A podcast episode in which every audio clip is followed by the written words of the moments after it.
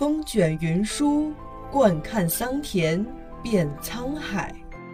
古往今来，多少故事笑谈中。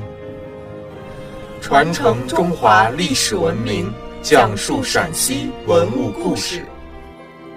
听众朋友们，大家好，这里是陕西文物之声，欢迎收听今天的栏目《丝路寻根》。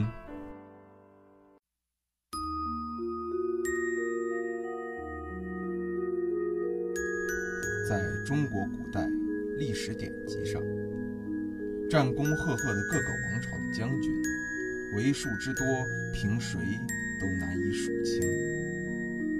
然而，在中国历史上，还有一位著名的将领，他的流传千古，竟是因为美丽的希腊女神与他同寝而葬。一九八三年，宁夏固原县。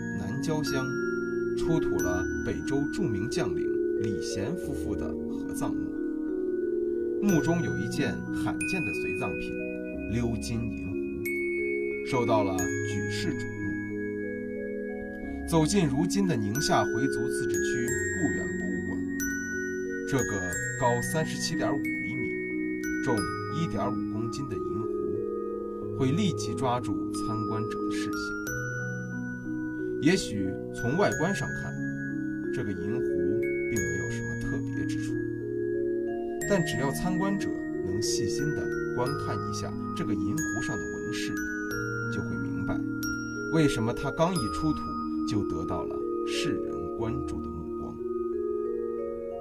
银壶壶身腹部有三组六名男女图像，其中有一组。表现英俊战士得到女子爱慕的情形。这幅主题图像表现的正是希腊神话中金苹果的故事。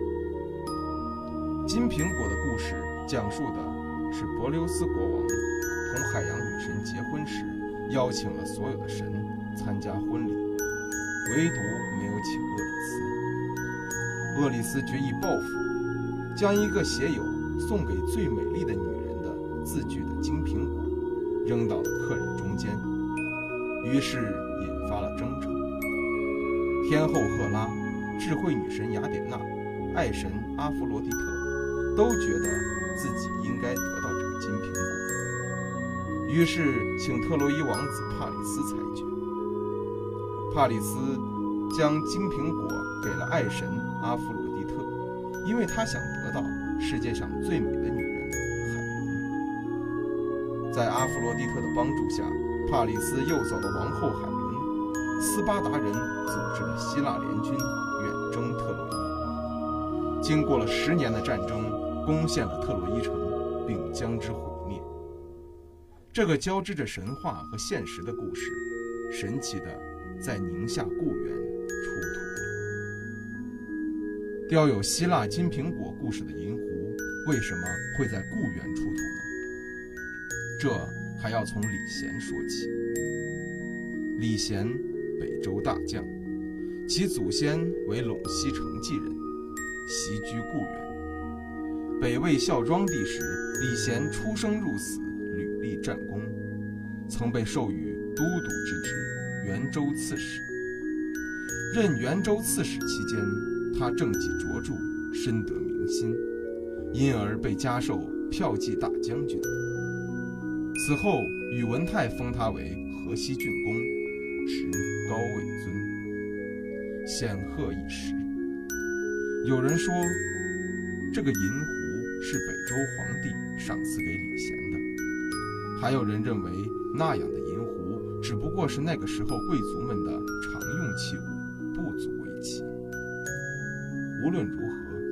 这个银壶是李贤生前最为喜爱的器物，否则不会作为随葬品被埋到墓里。有一点，专家们的看法是一致的：这个银壶的出土，见证了丝绸之路的繁盛。